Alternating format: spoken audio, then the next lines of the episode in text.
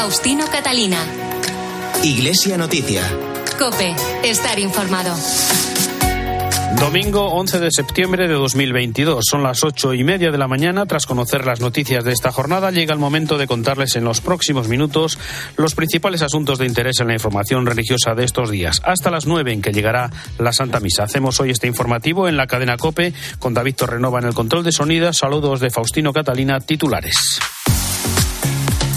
El Papa destaca el trabajo de Cáritas Española para ofrecer ayuda y esperanza a los más necesitados desde su fundación hace 75 años.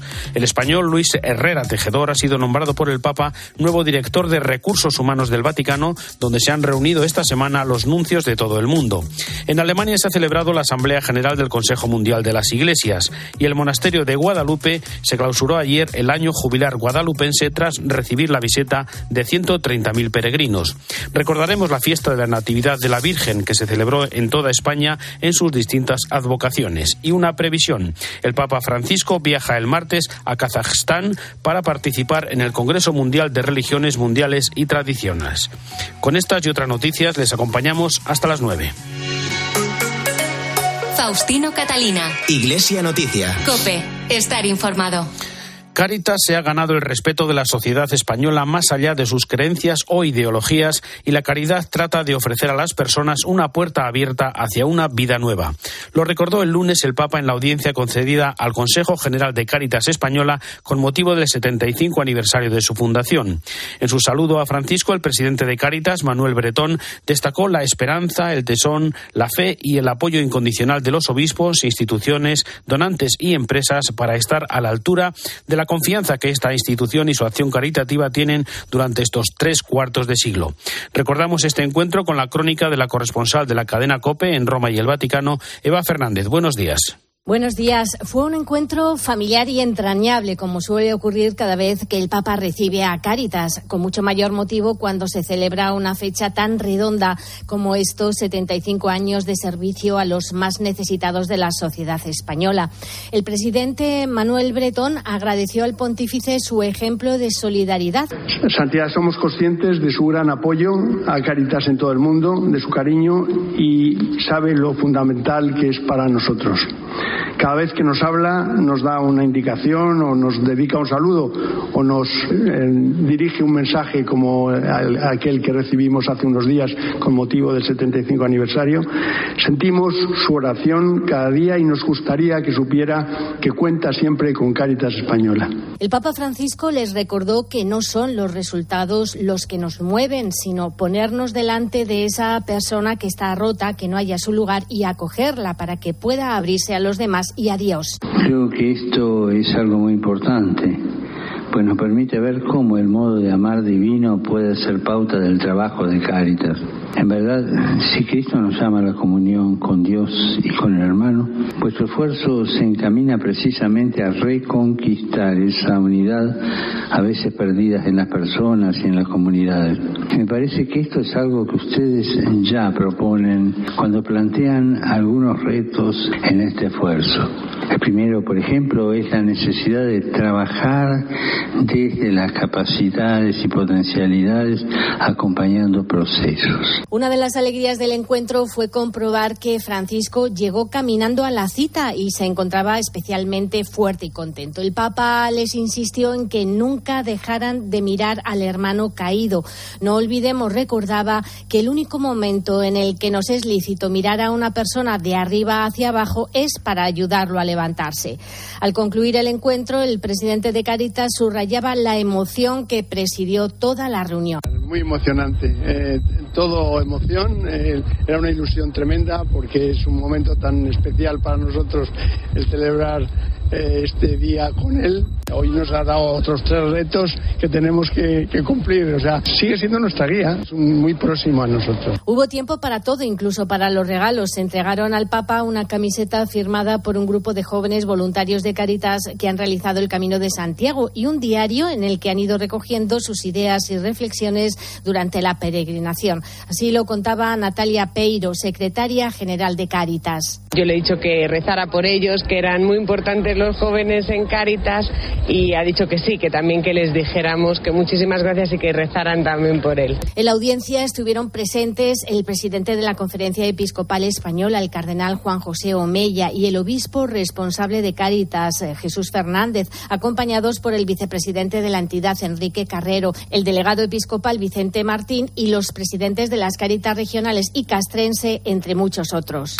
El español Luis Herrera Tejedor ha sido nombrado por el Papa nuevo director de Recursos Humanos del Vaticano, un cargo que traslada la gestión del personal de la Secretaría de Estado a la Secretaría de Economía, a cargo también de otro español, el jesuita extremeño Juan Antonio Guerrero. Por otro lado, en la audiencia general del miércoles, el Papa saludó a los familiares de las víctimas del pesquero Villa de Pitanso. Además, se ha presentado el primer encuentro sobre la economía de Francisco, que tendrá lugar en Asís dentro de diez días. Cuéntanos, Eva. Pocos días después de su regreso de Kazajistán a finales de septiembre, el Papa Francisco viajará a Asís para reunirse con jóvenes investigadores de economía, estudiantes y empresarios. Participan en una iniciativa global dedicada a crear una economía más justa e inclusiva. Miles de jóvenes de seis continentes propondrán formas de mejorar la economía para las personas de todos los niveles sociales. Y efectivamente, esta semana, al finalizar la audiencia general, en la que, como viene siendo habitual, el pontífice continuó pidiendo oraciones eh, por Ucrania, Francisco quiso encontrarse con las familias de los fallecidos por el hundimiento del pesquero Villa de Pitanzo, a quienes ya había enviado un mensaje de condolencia. A los siete meses del naufragio han pedido ayuda al Papa para que mueva los hilos necesarios que les dé mayor visibilidad, porque consideran que el Gobierno les ha dejado solos. Fue un breve pero entrañable encuentro con anécdota incluida, según relata la portavoz de las familias, María José de Pazo. Y digo yo, y usted es también pescador, porque aunque no pesque peces, usted, Santo Padre, es pescador de almas. Y dice no, no, yo soy un pescado. Y yo, ¿cómo un pescado? Y me dice él, soy un pescado porque Jesús me pescó a mí primero. Los familiares, muy agradecidos por el interés del Papa Francisco, tan solo desean que por fin se llegue a esclarecer lo ocurrido en el naufragio. Son conscientes de que nadie les va a devolver a sus seres queridos, pero como mínimo exigen transparencia y justicia. Ayer finalizó en Roma el encuentro trienal de los embajadores de la Santa Sede en todo el mundo. Han participado 91 nuncios y 6 observadores permanentes. En estos momentos la Santa Sede tiene 167 representantes diplomáticos. Es el momento para el comentario de Antonio Pelayo. Buenos días. Buenos días. El Vaticano dispone de una de las redes de contactos y comunicación más extensas y eficaces del planeta. La Santa Sede mantiene relaciones diplomáticas con 183 estados y las más importantes organizaciones internacionales. Como cada tres años, el Papa ha convocado a Roma a sus representantes y esta vez han acudido 91 nuncios y seis observadores permanentes ante la ONU, la Unión Europea, o la Liga de Estados Árabes. Han mantenido reuniones entre el 7 y el 10 de septiembre. Como es lógico, la información sobre este encuentro ha sido muy escasa, por no decir casi inexistente. El jueves pasado se hizo público el saludo que les dirigió el Santo Padre Francisco. En sus palabras volvió a lamentar que Europa y el mundo entero están devastados por una guerra de especial gravedad tanto por la violación del derecho internacional como por los riesgos de una escalada nuclear, así como por las pesadas consecuencias económicas y sociales. Es una tercera guerra mundial a pedazos, repitió, de la que vosotros sois testigos. En el 2019, en una circunstancia semejante, Bergoglio pronunció un largo discurso sobre la misión y la persona del nuncio apostólico. Este les dijo, tiene que ser un hombre de Dios, de iglesia, de celo apostólico, de reconciliación, un hombre del Papa, de iniciativa, de obediencia, de oración, de caridad operativa, de humildad. En estos momentos son seis los españoles que desempeñan el delicado cargo de nuncio en países como Austria, Ecuador, Chile, Rumanía, Eritrea y la República Centroafricana.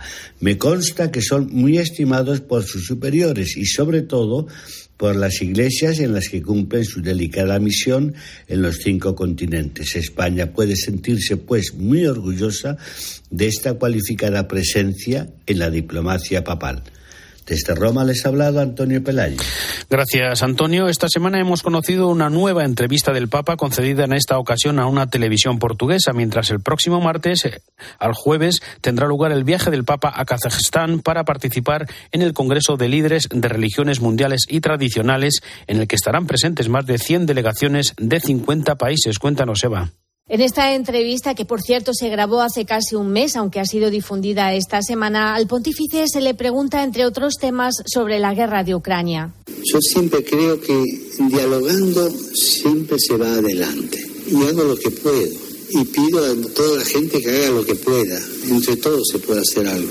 Y acompaño desde mi dolor y mi oración a todo lo que puedo. Pero es muy trágica la situación. Otro de los asuntos que no suele faltar en las entrevistas es el tema de los abusos en la Iglesia, a los que el pontífice calificó de monstruosidad y reiteró que la tolerancia cero debe continuar. Respecto a la próxima Jornada Mundial de la Juventud en Portugal en el verano de 2023, Francisco garantiza la presencia del Papa con una broma. Yo pienso ir el Papa va a ir, o va Francisco o va Juan 24, pero va el Papa. Y donde sin duda acudirá el Papa Francisco es a la capital de Kazajistán, Nur Sultán, la única ciudad que visitará en suelo kazajo. Al llegar mantendrá un encuentro con el presidente y luego impartirá el primero de sus cinco discursos en el país frente a miembros de la sociedad civil y autoridades. Kazajistán, un país marcado por la diversidad religiosa, tiene una gran mayoría musulmana cercana al 75% de su población, con apenas un cuarto de cristianos, en su mayoría ortodoxos pertenecientes al patriarcado de Moscú. Francisco visitará este país casi 21 años después del recordado viaje de Juan Pablo II en septiembre de 2001, apenas días después del atentado a las Torres Gemelas de Nueva York. El objetivo prioritario del viaje, como siempre, es fortalecer a ese 1% de la comunidad católica del país y participar en la Conferencia de las Religiones del Mundo, donde se reunirá con los líderes de las mayores religiones mundiales para promover la paz entre los diferentes grupos religiosos, especialmente necesaria en este momento de conflicto. Gracias, Eva. Kazajistán, recordamos, es el noveno país más extenso del mundo, con algo más de 18 millones de habitantes, con 100 etnias o nacionalidades y más de 40 confesiones religiosas. Y allí espera al Papa, el obispo de Almaty y presidente de la conferencia episcopal de aquel país país, el español José Luis Mumbiela, esperanzado por esta visita de Francisco. Creo que la presencia del Papa Francisco, precisamente en este contexto histórico que vivimos, es como un aldabonazo, ¿no? una llamada, una llamada especial para decir, dejen abrir una vez más la, la puerta a esta esperanza. Vamos a demostrar que la religión es camino de paz y que si hay terroristas, eso es expresión no de religión, sino de servidumbre hacia otras cuestiones que no son religiosas. ¿no? Viajamos ahora hasta Alemania, donde el jueves finalizó en la ciudad de Karlsruhe la séptima Asamblea General del Consejo Mundial de las Iglesias. En ella ha participado como invitado el director de la Subcomisión de Relaciones Interconfesionales y Diálogo Interreligioso de la Conferencia Episcopal, Rafael Vázquez.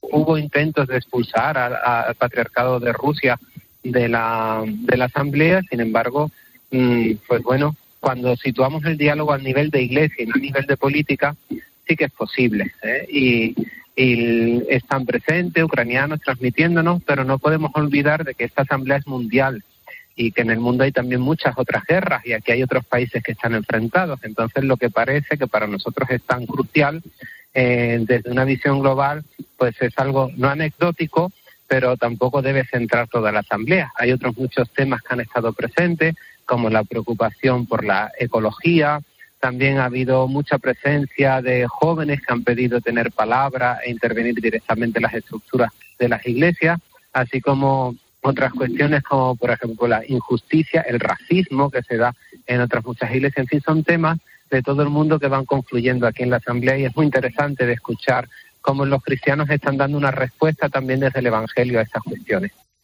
Y seguimos en Alemania porque en Frankfurt se ha celebrado la cuarta reunión de la Asamblea Plenaria del Camino Sinodal Alemán. Se han tratado temas como la moral sexual o sobre las estructuras diocesanas para la toma de decisiones. Corresponsal en Alemania, Rosalía Sánchez. Esta cuarta asamblea plenaria, por la que pasarán 14 documentos, tiene lugar en un ambiente de gran tensión. Además del documento del Vaticano, que ha precisado que no sería legítimo iniciar en las diócesis ante un acuerdo aprobado a nivel de la Iglesia Universal nuevas estructuras o doctrinas oficiales que representen una herida a la comunión eclesial y una amenaza a la unidad de la Iglesia, también han llegado varias cartas abiertas de otros países, por ejemplo, de la diáspora en Escandinavia, pidiendo a los obispos y laicos alemanes que se concentren más en el anuncio del Evangelio que en cuestiones de poder y estructuras organizativas. Pero los medios de comunicación alemanes también publican diariamente numerosos testimonios desde diferentes países como supuestas pruebas de que este camino sinodal no es un camino especial alemán, sino el pionero en el que tienen puestos sus ojos muchos otros miembros de la En este contexto de tensión, vuelven al aula de discusión el texto sobre la moral sexual, el acceso de las mujeres a los ministerios eclesiales y el sacerdocio, la propuesta de crear un consejo sinodal permanente en la Iglesia de Alemania y la prevención de abusos y el clericalismo. Entre los 230 delegados, las esperanzas de reforma son altas, pero las divisiones son profundas, no solo dentro del Pleno, sino también con el Vaticano. El gobierno comunista mantiene distintas formas de persecución a la Iglesia en China, ahora con la suspensión de una aplicación muy usada para traducir al Papa o distintas celebraciones litúrgicas, o también la prohibición de usar palabras como Jesús, Amén o cristiano en las redes sociales. Corresponsal en Pekín, Pablo Díez. Sigue la persecución contra los católicos en China, esta vez no en forma física con la demolición de iglesias y el arresto de sacerdotes, sino virtual. De las tiendas de descarga de aplicaciones para el móvil ha sido suprimida una que se llama Cat Assist, asistente católico, que traducía al mandarín las audiencias generales y ángelus del Papa y ofrecía la opción de seguir misas en Internet. Además, contenía pasajes y comentarios de la Biblia y ese es el motivo principal de la cancelación. Desde el 1 de marzo, el régimen chino prohibió hacer proselitismo en Internet, organizar cursos de educación religiosa y publicar sermones o contenidos relacionados con la fe. Para ser emitida en Internet, cada misa necesita un permiso de las autoridades. Con esta medida, Pekín sigue estrechando el cerco sobre la religión católica, que controla a través de una organización oficial que sigue las órdenes del Partido Comunista y no del Vaticano. Este nuevo acoso ha vuelto a frustrar a los católicos de China que son leales al Papa, la llamada Iglesia clandestina, sobre todo porque en octubre tiene que renovarse el acuerdo bianual entre Pekín y el Vaticano para el nombramiento consensuado de obispos. A pesar de dicho concordato, no se han nombrado tantos obispos como se esperaba y sigue la persecución sobre los católicos. Faustino Catalina. Iglesia Noticia. Cope. Estar informado. UMAS. Mutua especialista en seguros para el sector educativo. Ofrecemos una solución integral para los colegios y guarderías. Daños patrimoniales, responsabilidad civil, accidentes de alumnos. Más de 800 centros ya confían en nosotros. Visítanos en umas.es. UMAS. Más de 40 años de vocación de servicio. Faustino Catalina. Iglesia Noticia. Cope. Estar informado. Repasamos ahora la actualidad aquí en España. El arzobispo de Toledo, Francisco Cerro, clausuró en la mañana de ayer el año jubilar guadalupense que comenzó en 2020 y se prolongó a causa de la pandemia en unos meses en los que el santuario de Guadalupe ha recibido más de 130.000 visitantes. Cope Cáceres, Miriam Rodríguez. Buenos días. El año jubilar guadalupense llegaba a su fin este sábado tras el cierre de la Puerta Santa de la Basílica. Durante los dos años de jubileo, más de 140.000 peregrinos y visitantes han cruzado esa puerta, un año jubilar que ha sido más largo por la pandemia, daba comienzo el 3 de agosto del 2019 y se ha prolongado durante dos años gracias a la ampliación concedida por la Santa Sede debido a la COVID-19. Dos años durante los que ha crecido la devoción a la Virgen, según ha destacado el arzobispo de Toledo, Francisco Cerro. Incluso hemos notado en este año jubilar el crecimiento a la devoción a la Virgen de Guadalupe. Yo he estado más de 50 veces en Guadalupe en este jubileo, más de 50 veces. Y he comprobado en distintos grupos, la última vez el sábado, la mayoría de la vitalidad que tiene la devoción a la Virgen. ¿Y por qué? Pues porque es una madre que cuida de nosotros. Cabe destacar que en la próxima peregrinación a Tierra Santa, organizada por las diócesis de Toledo, Mérida, Badajoz, Coria, Cáceres y Plasencia, durante el próximo mes de octubre se va a inaugurar una capilla dedicada a Santa María de Guadalupe en el campo de los pastores, cerca de la ciudad de Belén. Además, este jubileo ha conllevado como obra social la apertura de una lavandería industrial en la cercana localidad de Alía. Está a menos de 15 kilómetros de Guadalupe. Es el primer centro especial de empleo de la zona. Da trabajo a mujeres y también a personas con discapacidad y presta un servicio esencial a hoteles y casas rurales eh, de la zona de las Villuercas y Boresjara en la provincia de Cáceres. El presidente de la Confederación Católica de Padres de Familia y Padres de Alumnos, Pedro José Caballero, ha repasado algunos desafíos que afrontan los padres con el inicio del curso con subidas de precios o el menor peso de la religión en la aplicación de la ley educativa. José Melero. Su presidente, Pedro Caballero, ha advertido que la vuelta al cole supone a las familias un 30% más de coste respecto a los cursos anteriores.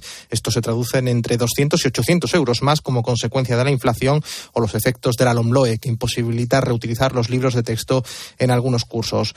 Uno de los caballos de batalla de la CONCAPA es que se garantice también la libertad de elección de los padres a la hora de elegir centro o que la asignatura de religión cuente para la nota media. En este sentido, Caballero lamenta la persecución que a su juicio vive el profesorado que imparte esta materia también tenemos que defender a ese profesorado, tenemos que, atender esa demanda de las familias que libremente eligen la clase de religión, sobre todo en la red pública, por encima del 60% y no entendemos desde Concapa esa persecución constante y absoluta que está recibiendo, sobre todo en la red pública, el profesorado de religión. Y para evitar los casos de bullying, Concapa ha demandado a las administraciones unificar los protocolos de actuación en las 17 comunidades autónomas.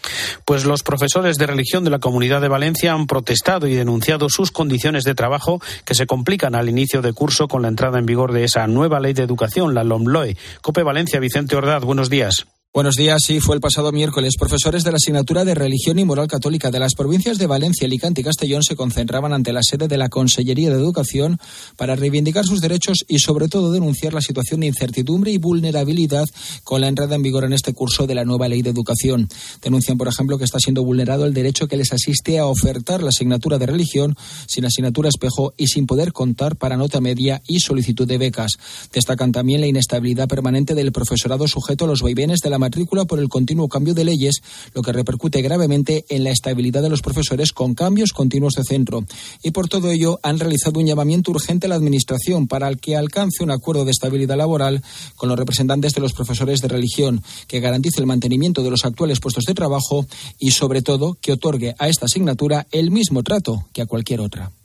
El jueves, la fiesta de la Natividad de la Virgen se celebró en sus distintas advocaciones por toda la geografía española, desde la Virgen de la Vega en Salamanca, la Virgen de Guadalupe, patrona de Extremadura, o la Virgen de Covadonga, la Santina, patrona de Asturias. Allí, el arzobispo de Oviedo, Jesús Sanz, invitó a los políticos a trabajar por el bien común y a proteger la vida. Hablar de conflictos bélicos, de crisis económicas y de paz social tiene una derivada en nuestro discurso cristiano el deseo de que aquellos que tienen en su mano la gestión de la cosa pública lo hagan de verdad pensando en el bien común de las personas, en el bienestar de los pueblos y no al servicio de unas siglas y de sus derroteros. ¿No es así cuando con dolor uno ve que aprueban leyes que matan, abaratando el aborto de los no nacidos y desprotegiendo a las mujeres más jóvenes?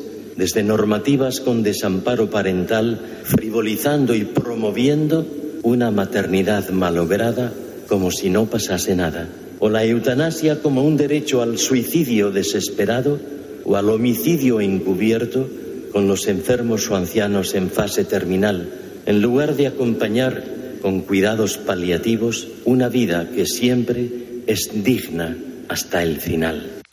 También Canarias celebró la fiesta de su patrona, la Virgen del Pino. Santiago Morollón, buenos días. Buenos días. El obispo de la diócesis de Canarias ha remetido contra la ley del aborto. José Mazuelos aseguraba que la maternidad es un don y no una desgracia, como quiere hacer ver la cultura de la muerte, donde señalaba ya no se escucha bendito el fruto de tu seno, sino rechaza el fruto de tu seno. En esa línea criticaba lo que considera una hipocresía. Se pide a los padres autorización para que sus hijos puedan ir a las excursiones de los colegios, pero no para poder abortar. ¿Cuánta hipocresía? Pedir una autorización para ir de excursión en los colegios y poder abortar sin los padres. Veremos a alguna niña morir por la noche en su casa con una complicación del aborto por una hemorragia porque no se atreverá a decirle a su padre que ha ido sin su consentimiento Palabras del obispo en su homilía con motivo de la festividad de la Virgen del Pino esta semana en Gran Canaria. También ha pedido fuerza para afrontar las dificultades de la crisis económica que está originando la guerra en Ucrania. El cardenal arzobispo de Barcelona, Juan José Omella, reflexiona hoy en su pastoral sobre la misión de la Iglesia en Cataluña en este día en el que se celebra la Diada. La Iglesia en Cataluña tiene una misión encomendada que día tras día intenta llevar a cabo con ilusión y alegría, sabiendo que el camino no será siempre llano. La realidad actual de la fe en nuestra tierra se configura en el marco de una sociedad cada vez más secularizada, en la que el sentido de Dios y el mensaje de Jesucristo son eclipsados por ideales efímeros. Frente a una sociedad catalana que debe afrontar muchos retos, la Iglesia Católica, consciente de vivir en un mundo plural, se siente llamada a comunicar esperanza y a contribuir a la cohesión social, poniéndose día tras día al servicio de todos y sobre todo de los más pobres. Manos Unidas ha alertado de la cronificación de la pobreza y el aumento de la desigualdad para 773 millones de personas de todo el mundo que siguen sin alfabetizar y de los que las dos terceras partes son mujeres, según datos de la UNESCO. Con motivo del Día Internacional de la Alfabetización, Manos Unidas ha lamentado que la realidad no cumpla el derecho a la educación ratificado por diversos acuerdos internacionales y legislaciones nacionales. También que el analfabetismo es sinónimo de falta de oportunidades, de déficit de participación, de cronificación de la pobreza y de aumento de la desigualdad. Adela González, del Departamento de Proyectos de Manos Unidas. La falta de, educación es la clave del círculo de la pobreza porque una persona analfabeta, por ejemplo, mm, es difícil para ella entender eh, pues las nociones básicas de la agricultura, del comercio hasta tal punto está ligada el analfabetismo con la mortalidad infantil, por ejemplo, que hay estudios que dicen que los hijos de madres no alfabetizadas tienen una posibilidad de morir antes de los cinco años altísima. Todos sabemos que aquellos gobiernos autoritarios a los que no les importan los ciudadanos, cuanto más analfabetos, cuanto menos conozcan sus derechos, mejor. Una religiosa comboniana italiana, Sor María de Copi, fue asesinada en la noche del martes en la misión de Chipene, en la provincia de Nampula, que está al norte de Mozambique, presuntamente por grupos yihadistas. La religiosa de 84 años llevaba 65 en el país, tenía la nacionalidad mozambiqueña y fue alcanzada por una bala en la cabeza en un ataque en el que los asaltantes destruyeron las instalaciones de la misión, incluyendo la iglesia, el hospital y la escuela. Las otras dos hermanas de la comunidad, la italiana Eleonora Reboldi y la española Ángeles López lograron escapar y esconderse en el bosque junto a un grupo de niñas, salvándose así del ataque. Y vamos a recordar que el próximo miércoles 14 de septiembre se celebra la fiesta de la exaltación de la Santa Cruz con conmemoraciones como la fiesta de la Perdonanza en Oviedo o el Santo Cristo de Burgos, como recuerda y comenta su arzobispo Mario Iceta.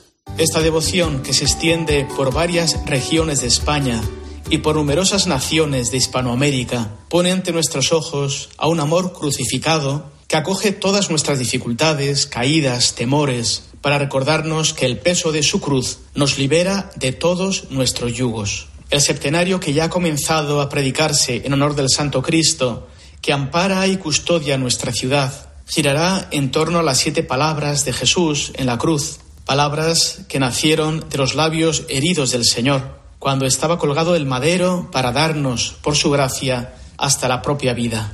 Con la Virgen María pongamos cada una de estas palabras en el corazón del Santísimo Cristo de Burgos para que nuestra vida sea el preludio de una esperanza nueva y resucitada.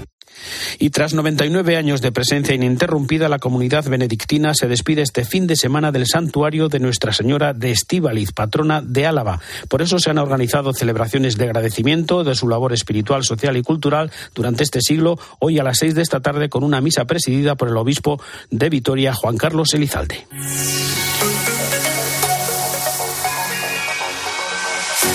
Domingo 11 de septiembre de 2022, hasta aquí el informativo Iglesia Noticia, programa 1793. Tras la última hora de la actualidad, les dejamos con la Santa Misa hasta dentro de siete días. Un saludo de Faustino Catalina.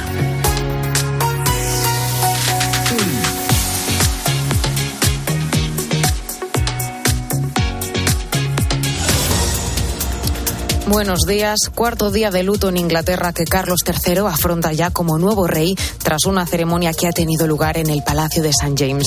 El nuevo monarca ha pronunciado un breve discurso en el que ha asegurado que seguirá el ejemplo de su madre. En las próximas horas está previsto el traslado del cuerpo de Isabel II, que será llevado a Edimburgo, aunque no será hasta el próximo lunes 19 cuando se celebre su funeral en la capital inglesa. Para ese día se ha decretado además festivo nacional. Por otro lado, hoy se cumplen 200 días de guerra en Ucrania. Lo que pretendía ser un ataque relámpago se ha convertido en una guerra de desgaste en la que ahora mismo se está produciendo el repliegue de las tropas del Kremlin.